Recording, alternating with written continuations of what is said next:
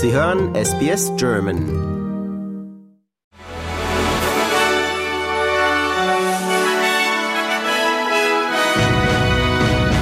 Sie hören den SBS German Newsflash an diesem Freitag, dem 1. September. Mein Name ist Wolfgang Müller. Ein ehemaliges ranghohes Mitglied der rechtsextremen US-Gruppe Proud Boys ist wegen seiner Beteiligung am Sturm auf das Kapitol zu 17 Jahren Haft verurteilt worden. Joseph Biggs und Mitglieder der Gruppe durchbrachen im Januar 2021 Polizeisperren und drangen in das Gebäude ein. Sie hatten eine Sitzung des Kongresses zur Bestätigung des Wahlsieges des aktuellen Präsidenten Biden stören und Ex-Präsident Trump im Amt halten wollen.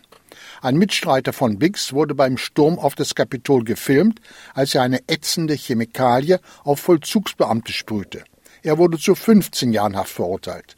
Im Zusammenhang mit den Vorfällen in Washington sind mehr als 1100 Verdächtige angeklagt. Mehr als 600 von ihnen wurden bereits verurteilt. Papst Franziskus ist zu einem Besuch in der Mongolei eingetroffen. Er landete am Morgen in der Hauptstadt Ulaanbaatar. Es ist der erste Besuch eines Oberhaupts der katholischen Kirche in dem mehrheitlich buddhistischen Land, das zwischen Russland und China liegt und flächenmäßig als zweitgrößte Binnenstadt der Erde gilt. Dort gibt es nur eine kleine katholische Gemeinde mit nicht einmal 1500 Mitgliedern. Trotz seiner angeschlagenen Gesundheit wollte Franziskus die Reise unbedingt absolvieren, um das soziale Engagement der Kirche dort zu würdigen und ein Zeichen zu setzen, die Region nicht den Supermächten Russland und China zu überlassen. In der Affäre um ein antisemitisches Flugblatt aus Schulzeiten steht Bayerns Vizeregierungschef Hubert Aiwanger auch nach einer öffentlichen Entschuldigung weiter in der Kritik. Der Präsident des Zentralrats der Juden in Deutschland, Schuster, begrüßte zwar die Entschuldigung von Aiwanger, kritisierte zugleich aber dessen angeblich fehlenden Willen zur Aufklärung. Der Süddeutschen Zeitung, die als erstes über Vorwürfe gegen ihn berichtet hatte, warf er vor, ihn politisch vernichten zu wollen. Die australische Wettbewerbsbehörde, die ACCC, hat entschieden, dass eine Erlaubnis für die arabische Fluglinie Katar, 21 zusätzliche Flüge nach Australien anzubieten, niedrigere Flugpreise zur Folge gehabt hätte. Die Regierung in Canberra hatte einen dementsprechenden Antrag mit der Begründung abgewiesen, mehr Flüge von Katar würden die Profite von Qantas schmälern und Jobs kosten. Die Entscheidung der Regierung zugunsten von Qantas wird zunehmend von anderen Fluglinien und Konsumentengruppen kritisiert. Qantas meldete in den vergangenen Tagen einen Jahresprofit von 2,5 Milliarden Dollar. In Frankreich tritt heute die umstrittene Rentenreform von Präsident Macron in Kraft. Damit steigt das Rentenalter schrittweise von 62 auf 64 Jahre.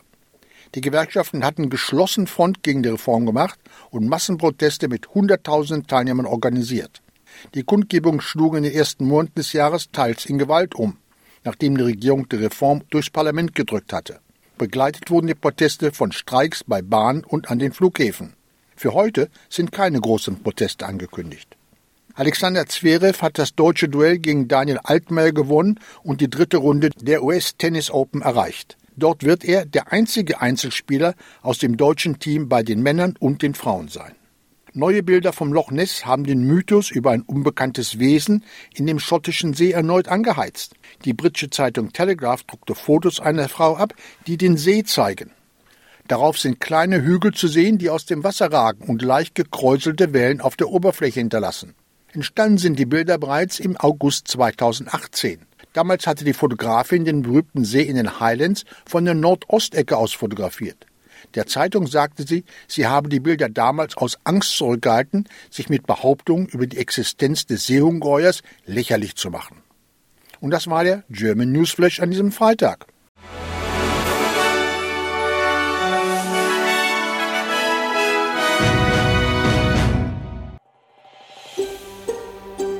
Lust auf weitere Interviews und Geschichten? Uns gibt's auf allen großen Podcast-Plattformen wie Apple, Google und Spotify.